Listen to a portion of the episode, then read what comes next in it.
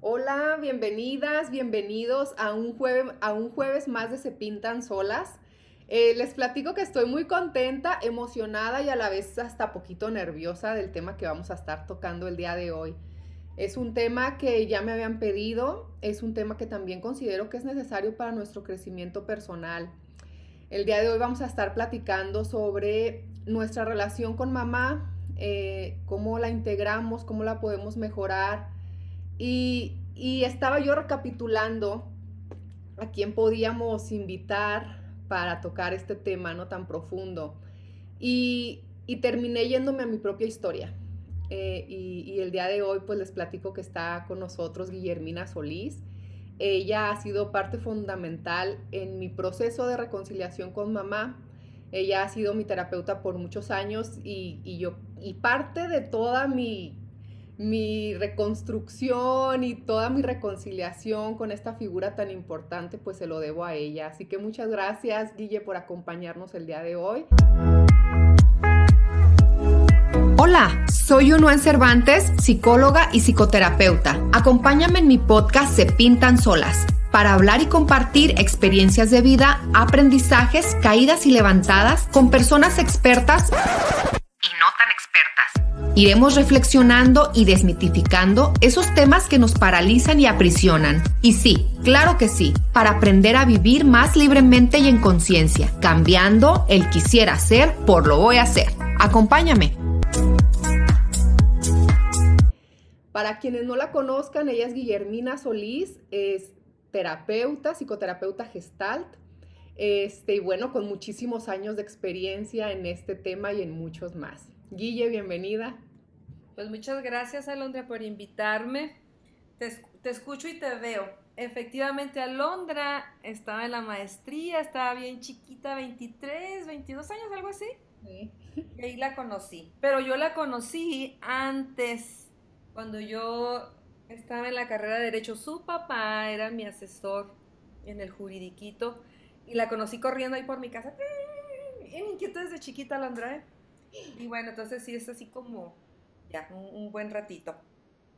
Muchas gracias por invitarme y pues vamos a ver qué, qué sale con esto.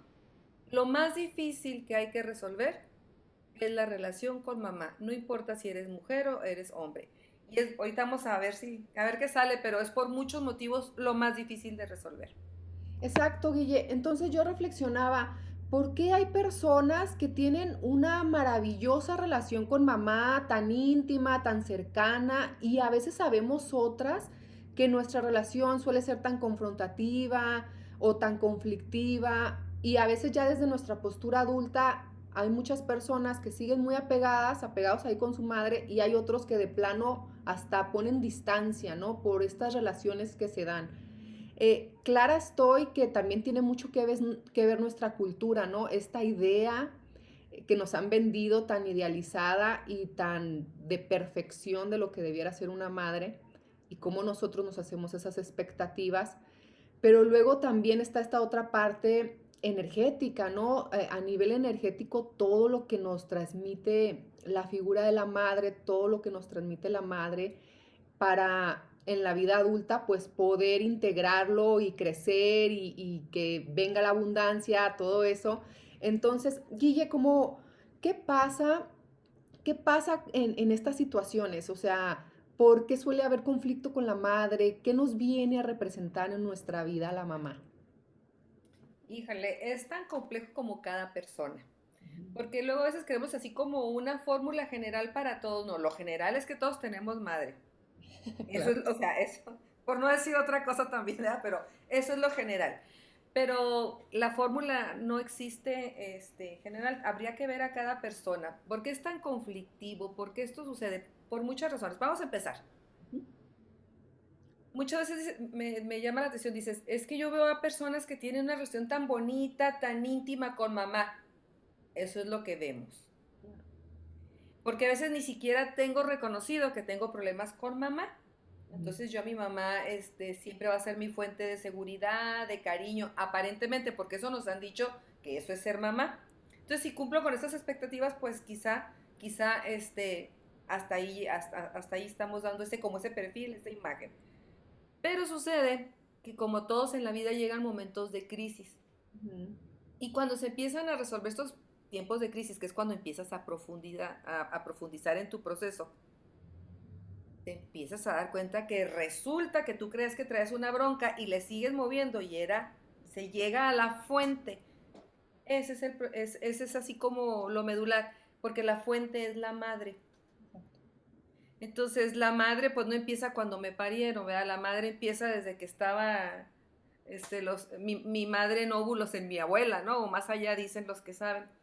Entonces estamos recibiendo muchísima carga este, energética o genética, como cada quien le quiera llamar. Cada vez se están uniendo más las piezas de esto. Y entonces desde, desde entonces estamos teniendo los problemas con mamá. Entonces no hemos querido, queremos resolver aquí y ahora algo que tiene un antecedente muy atrás y no, no, lo, no lo visualizamos, ¿sí? O sea, soy reactiva, o sea, me siento mal, estoy enojada con mi mamá y quiero resolverlo aquí. Y pues resolverás una parte, pero en realidad te viene, hay que ir a la fuente. Entonces, por un lado, en un mundo tan artificial, Alondra, donde queremos todo rápido, comida rápida, soluciones rápidas, casi nadie le quiere entrar a un proceso confrontativo donde ¿qué pasó? Que finalmente es sanador, ya lo sabemos. Pero eso sucede. ¿Qué más? ¿Qué más? Estamos en una cultura preponderantemente judeocristiana. Y la imagen, ni siquiera lo voy a denostar ni, ni discutir, así es. Entonces la imagen de mamá es una imagen sagrada. Entonces, así me tocó, ni modo. Y así es. O sea, eso es real y qué padre si lo haces desde la, desde realmente desde la salud. Pero no, como es una figura sagrada, no me atrevo a resolver las broncas que traigo con ella. Y eso me lleva a negar a mi madre como un ser humano, como tú y como yo, como yo. Con broncas resueltas, con broncas no resueltas, con equivocaciones. Yo tengo dos hijos. Entonces, de repente, pues mi hijo de 34 Oye, es que yo nunca había sido mamá de un hijo de 34, pues no sé cómo se le hace, pero sigo siendo mamá de un hijo de 34. Y el hijo de 34 me quiere seguir viendo, o sea, mi mamá no se debe equivocar, mi mamá no debe cometer errores. Y yo ese digo, ¿cómo le hago si nadie me enseñó? Entonces, es, multifactorial. Y precisamente esto que comentas, Guille, que a mí me tocó, me, me tocó tantos años, ¿no? Eh, comprenderlo, ver a mi mamá como una persona humana, pues, eh, yo, yo me acuerdo mucho como estas expectativas o esta imagen que yo tenía en la primaria, en la secundaria, de lo que para mí era una mamá, ¿no? Y yo quería que mi mamá tuviera esas características, ¿no? Que fuera amorosa, que fuera tierna, compasiva, servicial. Y yo veía a las, a, a, a las mamás de otras amigas que así eran. Pero yo decía, pero ¿por qué la mía no? ¿Por qué la mía me confronta tanto? ¿Por qué la mía eh, me regaña tanto? ¿Por qué mi mamá no se amolda a eso? Entonces, yo lo veo en retrospectiva, este, y a mí me llevó muchos años reconocer la humanidad de mi mamá. Este, darme cuenta, y ahora lo entiendo, ahora que ya soy adulta, que ya soy mamá, y que digo, está cabrón ser mamá. Nadie nos enseña eso. Entonces, como ver esta realidad y, y hasta ahora comprendo lo difícil y todas las circunstancias a las que se ha de haber tenido que enfrentar y vivir mi mamá y todavía sacar recursos para criarme y para educarme. Entonces, ver esa... Como, muchos mitos, ¿no? Cuando te escucho ahorita y así es, o sea, como muchos mitos en torno a qué es ser mamá y cómo debiera ser. Luego, perdóname, bueno, qué bueno que yo no soy psicóloga. Este, han influido mucho las corrientes este, psicológicas, ¿verdad? Y yo lo recuerdo muy bien que de repente se puso de moda mi mamá, mi mejor amiga. Eso ha hecho un daño, pero cañón. ¿Por qué? Porque la mamá dijo, ¿eso es ser buena mamá? Voy a ser la mejor amiga de mi hija. Soy la mamá. Y entonces la hija quiere ver la mejor amiga en mamá. No, no, no manches, no es cierto, te voy a decir por qué. Porque entonces ya nos salimos de nuestro, de nuestro lugar, ¿no? O sea, yo soy la hija, mi mamá. Y entonces yo me pongo como mi mamá y me empiezo a, ¿cómo te dijera? A enterar de cosas y dejo de ver a mi mamá este, desde la dimensión, desde su historia. Entonces, como amiga, no, eso, eso hizo daño, lo puedo decir abiertamente, hizo mucho daño. Pero ¿por qué quiero ser tan buena mamá? ¿Por qué quiero ser tan perfecta? ¿Por qué no debo cometer errores? Ahí, ahí está una clave muy grande.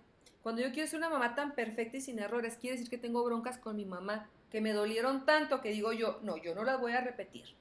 Y entonces, por eso te digo que a lo mejor en la superficie se ve muy bonita la relación. Eh, ¿En dónde se podría saber que tengo una buena relación con mi mamá? Pues no me hagan mucho caso a mí, pero de lo que he visto, quiero ser mejor mamá porque tengo problemas no reconocidos con mi mamá. Claro. Entonces, algo que me dolió, si mi mamá no me peló, si mi mamá no me hizo caso, entonces sobreatiendo a mi hijo, los, los cuido, los, los, los sobreprotejo, los asfixio. Entonces ahí es donde se empieza a ver los problemas. Este, por no parecerme a mi mamá, este, me, me, polarizo. Pero te decía, retomando, que se nota donde, ya me acordé, donde, donde estoy bien con mi mamá, cuando tengo una buena relación sana con mi pareja. Eso es así como un indicativo. Y una relación sana en pareja no quiere decir que, como los cuentos de Disney, se casaron y vivieron felices para siempre. No, son parejas que se encuentran y que saben resolver sus problemas y no se anulan el uno al otro y, son impulsos. Con broncas como todos, de todo tipo. Porque pues estamos heredando muchísimas cosas. O sea, nos casamos con un modelo de, de relaciones. Pero eso no es, no es cierto, no es posible. Porque traemos este, heredadas formas de vivir y de pensar diferentes. Pero ahí es donde detectas mejor. Oye, Guille, y ahorita que hablas de eso, este, ¿cómo sucede esa transición, esa situación de que las broncas no resueltas con mamá, luego la llevo a otras relaciones, ¿no? A mis parejas, a mis amistades, a compañeros de trabajo. Eh, ¿Cómo podemos darnos cuenta de eso, por ejemplo? Pues casi siempre nos damos cuenta cuando ya viene la crisis, Alondra. ¿Para qué más que la verdad? Yo no, casi no conozco a gente que diga, voy a ir a, terapia para estar en mantenimiento. No es cierto. Cuando ya estás que ni primera ni reversa y ya le hice y te estás embroncando más, es cuando la gente acude a terapia. Entonces ahí es donde te, donde, donde te, das, donde te das cuenta que tienes este, este problema. Y esto, esto es porque, mira, Alondra, y ya lo hemos platicado tú y yo muchas veces. Yo veo que mi papá voy a poner mi ejemplo. Mi papá era de 1913, fíjate nomás, y mi mamá de 1923, casi eran, podían ser mis abuelos. Ok, entonces yo qué veía, pues mi papá era el proveedor, muy protector con mi mamá, y mi mamá era una señora de su hogar, fuimos muchos hijos, más de 11, fuimos 11, soy la décima. Entonces, este, mi mamá, yo como veía a mi mamá como muy silencita, como este cometida, pero me confundía porque conmigo no era así, entonces yo fui viendo eso. entonces, ¿qué ocurre? Entonces, si tienes una, una relación así, vas a, vas a querer imitar en tus relaciones eso que tú viste. Exacto. Igual, este, y de repente yo me, he visto en mis relaciones, ah, cañón, yo sometida, yo sometida. ¿Cómo? Si soy así tan, este, tan llena de vida, por decirlo de algo, de alguna manera tan apasionada, hasta que empecé a resolver, mi mamá es así. O sea, ¿cómo permití ciertas cosas? Yo, pues yo, pues es que es lo que recibí. Pero vamos a, a otro ejemplo. Afortunadamente mis papás ya eran maduros cuando me tuvieron, entonces también tuve muchos beneficios, muchos ya mucha estabilidad. Sus peleas a mí me parecían hasta incluso graciosas. De verdad me reía, decía, estas son las peleas de mis papás. Ya no me tocaron jóvenes, pero con esa madurez. Pero si tú eres una niña que estás viendo en constante conflicto a tu papá y a tu mamá, lo primero que vas a decir, yo no me voy a dejar como mi mamá me dejó de mi papá. Cuando tengo una pareja, pues le cobro a mi pareja lo que mi papá le hizo a mi mamá. Entonces, por eso te digo, es tan complejo resolver porque es, es, querer ver y abrir el corazón. Exacto. ¿Y cómo, cómo se ve en nuestra vida, Guille? ¿Cómo se ve en nuestra vida reflejada la integración de mamá? O sea, ¿qué favorece que yo resuelva los asuntos con mi mamá en mi vida personal, en mi vida adulta? Sí, está muy padre tu pregunta, pero es, bien, es muy fuerte la respuesta. Yo me voy, fíjate bien, voy integrando a mi mamá en mi vida. Bueno, acepto que la tengo integrada, porque está.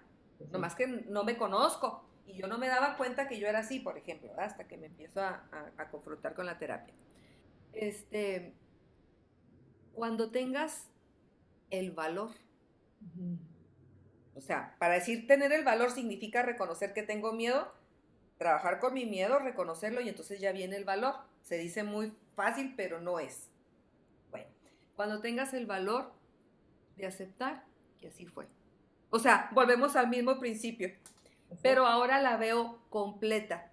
Mi mamá no me pelaba, mi mamá me abandonó, mi mamá me pudieron haber violado y le valió gorro. Ese era mi concepto. Cuando ya le integro y empiezo a comprender, y que yo lo repito, ¿eh? aunque diga que no, ahí empieza como, ya no, hay, ya no está esa guerra interna, ya se da la paz. Es largo, es muy largo porque, vuelvo a repetir, es una figura sagrada que todo el mundo prefiere decir, no, yo estoy muy bien. Exacto. Por eso es difícil. Incluso decir, ¿no? Que tengo un conflicto con mi mamá, este, pues me, me conflictúa eh, hasta en esta parte de, los mandamientos, ¿no? No me acuerdo, creo que es el cuarto mandamiento. el cuarto. Honrarás a tu padre y a tu madre. Que es cierto, pero ¿desde dónde? Exacto, exacto. Entonces, el decir, ¿no? Que yo tengo un conflicto no resuelto con mi mamá o el verla como una persona no sagrada, eh, me conflictúa y luego pues socialmente a lo mejor ni siquiera lo puedo decir porque no todas las personas estamos preparadas para escuchar esas cosas. Incluso pues me conflictúa con mi propia maternidad porque como bien dices tú, ¿cuántas mamás no educamos a nuestros hijos desde, nuestro desde nuestra niña herida, ¿no? Desde lo que a mí me faltó. Entonces, como a mí me faltó atención, este, abrumo a mis hijos y les doy toda la atención y los sofoco, ¿no? por, ese, e, ese, esa herida infantil que yo tengo. Entonces, también por, lo que yo, por lo que nos vas compartiendo, resolver con mamá, pues implica un trabajo profundo de conocimiento, un trabajo profundo de sanación. Sí, y que no es sencillo, porque, pues vuelvo a repetir, estamos tan abrumados con la cotidianeidad, este, correr, ir y venir y luego, y si me da miedo, pues mejor ni lo toco y hago como que no pasa nada y maquillo las cosas, ay mi mamita, mm, mm, pero por dentro de repente se te manifiestan hasta enfermedades gachas, o sea, hay muchas maneras de, manifestarse que tengo problemas este, básicamente con mamá. ¿Por qué mamá? ¿Por qué tanta insistencia con mamá? Porque es una una situación tan milagrosa, ¿verdad? Porque nos contuvo en su ser, porque cómo ir en contra de ella, o, también se dan muchas situaciones en donde la hija, bueno, los hijos en general, pero más las mujeres, una bronca con la mamá, un, este, una pelea constante. ¿Qué pasa? ¿Por qué está tan enojada con su mamá? ¿Por qué no la reconoce? ¿Por qué no le da gracias que de ahí le vino la vida? Porque está muy herida. Claro y también nos hacemos aprovechaditos. Entonces estamos en una etapa, y es que ve, todo se acomoda, una etapa en donde los hijos ya duran cada vez más con la mamá. Sí. Entonces, y el miedo, el miedo al mentado nido vacío. Y entonces, este, pues, ¿cómo vas a resolver? ¿Cómo vas a resolver de fondo si todavía estás ahí con el cordón umbilical? Entonces, estamos haciendo relaciones muy perversas y este, donde muy mal criados los hijos con la mamá, este, también eso existe. Eh, muy mal agradecidos. ¿Qué pasa? ¿Qué pasa? Pues es eso, que la mamá se hizo la amiga de la hija y del hijo y entonces ya no hay límites saludables. Y, hay que reconocer siempre la fuente, siempre hay una fuente. Entonces la fuente de la vida es la mamá. Quieras o no, sí, es un ser humano como tú y como yo, pero sí, pero de ahí vengo. Entonces más vale aprender a reconocer qué me dio mi mamá, y poder voltear a verla, decirla, mira mi mamá, qué bonito canta. Ay, qué rico, qué rico le sale la comida. Cómo es desarreglada. Este, cómo es llorona o cómo es religiosa. Y entonces ir viendo eso, decir, ¿y en dónde lo, en qué parte yo manifiesto eso? Claro. Entonces me gusta dar el ejemplo, mira, ahí están mis cuencos, ¿verdad? Y siempre tengo cuarzos y cosas así. Yo a mi mamá la criticaba mucho, mucho porque su, mi mamá era muy religiosa. Entonces tenía la imagen de la Virgen del Perpetuo Socorro y en otro la de Guadalupe, el Señor de la Misericordia. Bueno, bueno, en su cuarto parecía un santuario y decía yo, ay mamá, no me gustaba y los rosarios y bueno, y tarjetitas de, de muchos. Y siempre traía ahí su tarjetita. Entonces yo decía, ay no, yo no, más, yo no voy a ser como mi mamá, ay no, no, no, no. Hasta que de repente me di cuenta y estoy llena de cuencos, estoy llena de de cuarzos o mis libros. Pues es lo mismo, hombre. Estoy recreando, pero con otros elementos. Entonces, por eso es difícil, Alondra. ¿Cómo me voy a ver? Como si mi mamá se hacía la sufrida. Porque se hacía. Ahora también, yo ah, de niña lo veía como una señora que sufría. Pero fui creciendo y entré en mi proceso terapéutico y me di cuenta que se hacía la sufrida, porque cuando se hacía la sufrida, todo nos traía de aquí, mira. Claro no, mi mamá, ay, ya se enfermó, ay, no, no, no, no. Entonces andábamos con el corazón así, hasta que lo descubrí y sabes qué, dije, ay, mamá se pasa, pero ya del enojo pasé a, a, decir, pues esa es mi mamá, ahí la integré. Y ya me dio risa y ya cuando la veía sufrida, pues ya nomás la veía, ya no sufría yo por su sufrimiento. Entonces mi mamá se empezó a enojar conmigo, porque pues yo ya no sufría con su sufrimiento. Oh, sí. ¿Cómo vas a resolver ahí? Por eso resuelvo en mí, no en el otro. Guille, y podemos a veces, a lo mejor las personas que nos escuchan, que nos ven, eh, dirán, ¿cómo puedo eh, resignificar y resolver con mi mamá si ya murió? ¿Esta situación se puede dar? ¿Podemos resolver con mamá aun cuando ya no esté físicamente? Por supuesto, si ahorita yo estoy viendo a tu mamá. Claro. O sea, pues ahí está tu mamá y tu papá, o sea, en mí están, entonces, y no es magia, o sea, por favor, a veces digo, ¿cómo? De verdad que no hay peor ciego que el que no quiere ver. Poder llegar a esa comprensión, óvulo y esperma me dieron origen.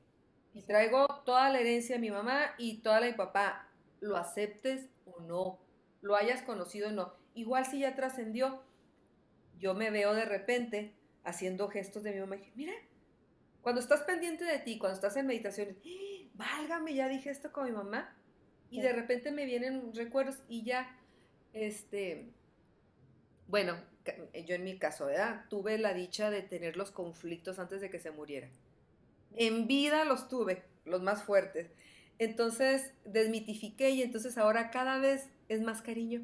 Pero no en la nostalgia ni en la culpa, sino esto era porque me di la oportunidad de reconocer que tenía mucho coraje con mi mamá porque mi mamá me abandonó. O sea, no me pasaron cosas más graves porque sí, Dios es grande, ¿eh?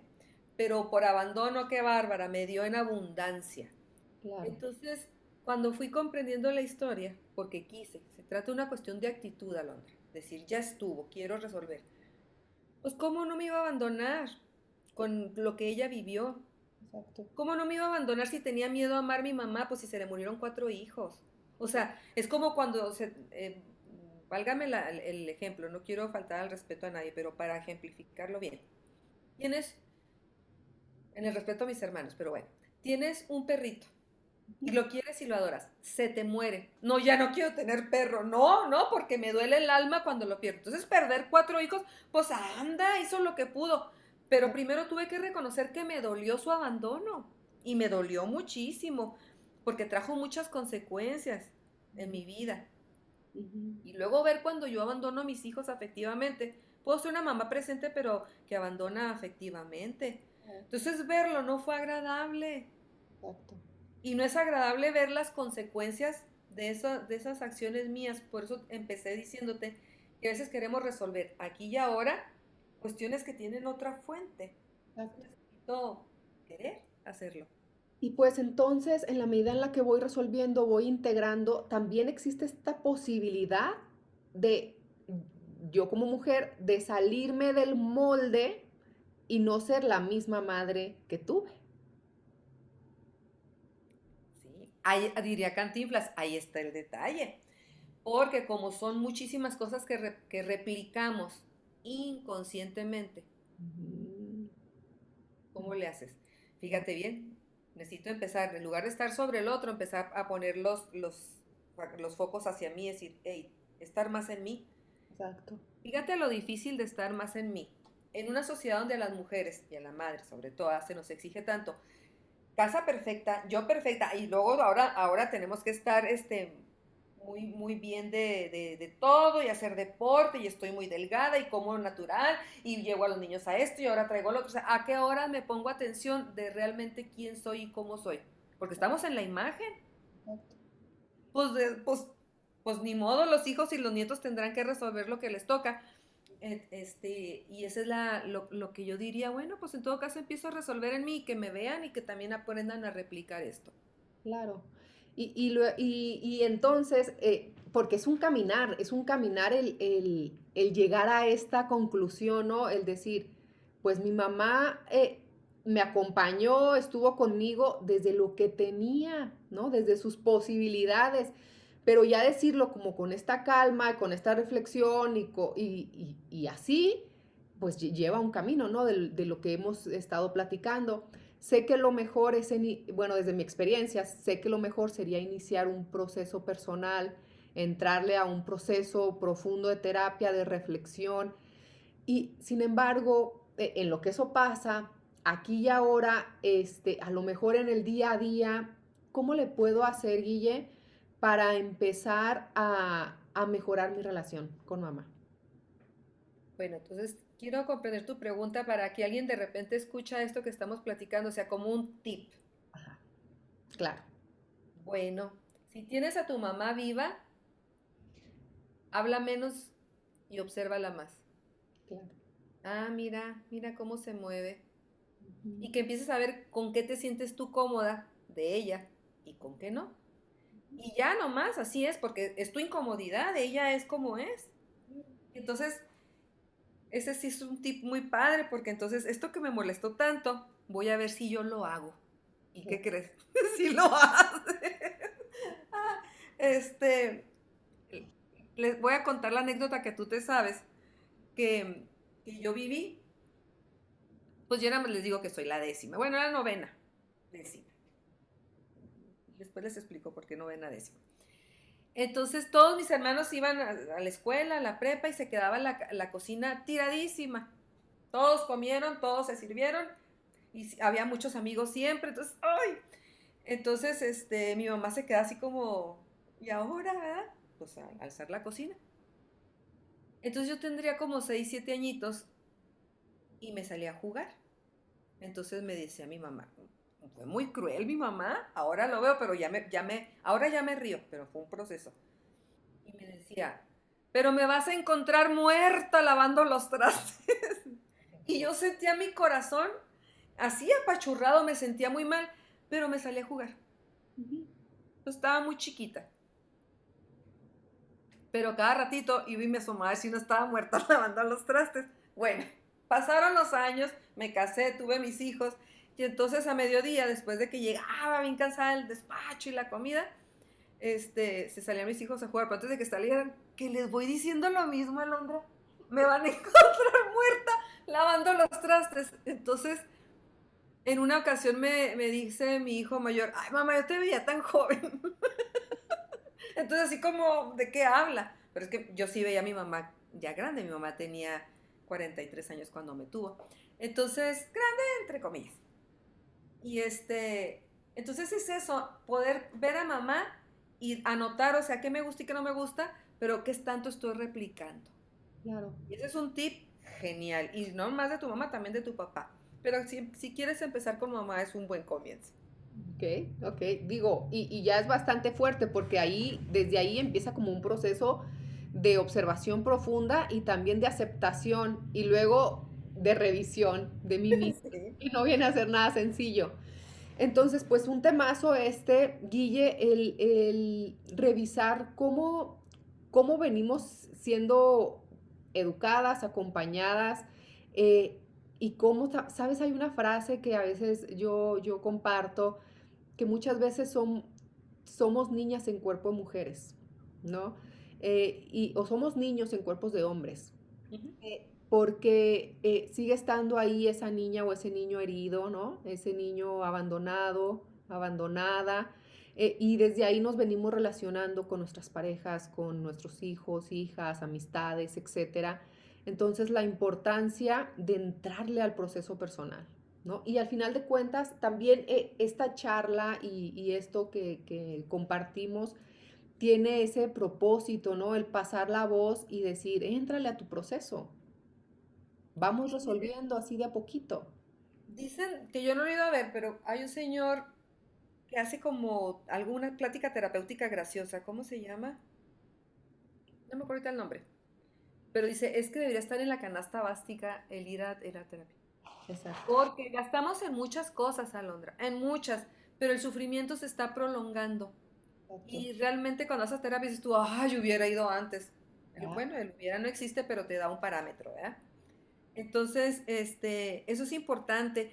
Y terminar, cuando ya, cuando estás en ese proceso, sí terminas agradeciendo a tu mamá, mira, gracias a que mi mamá me abandonó por los motivos que fueron, o sea, primero, me dolió el alma, primero tuve que reconocer eso, pero ahora, yo donde sea, Alondra, donde sea, voy a estar bien, porque aprendí a cuidarme y a proveerme, porque no había quien, quien me lo diera. Entonces, mi mamá, a final de cuentas, me enseñó las mejores lecciones de mi vida. Tú puedes, hazle como puedas, con, tú tienes las herramientas.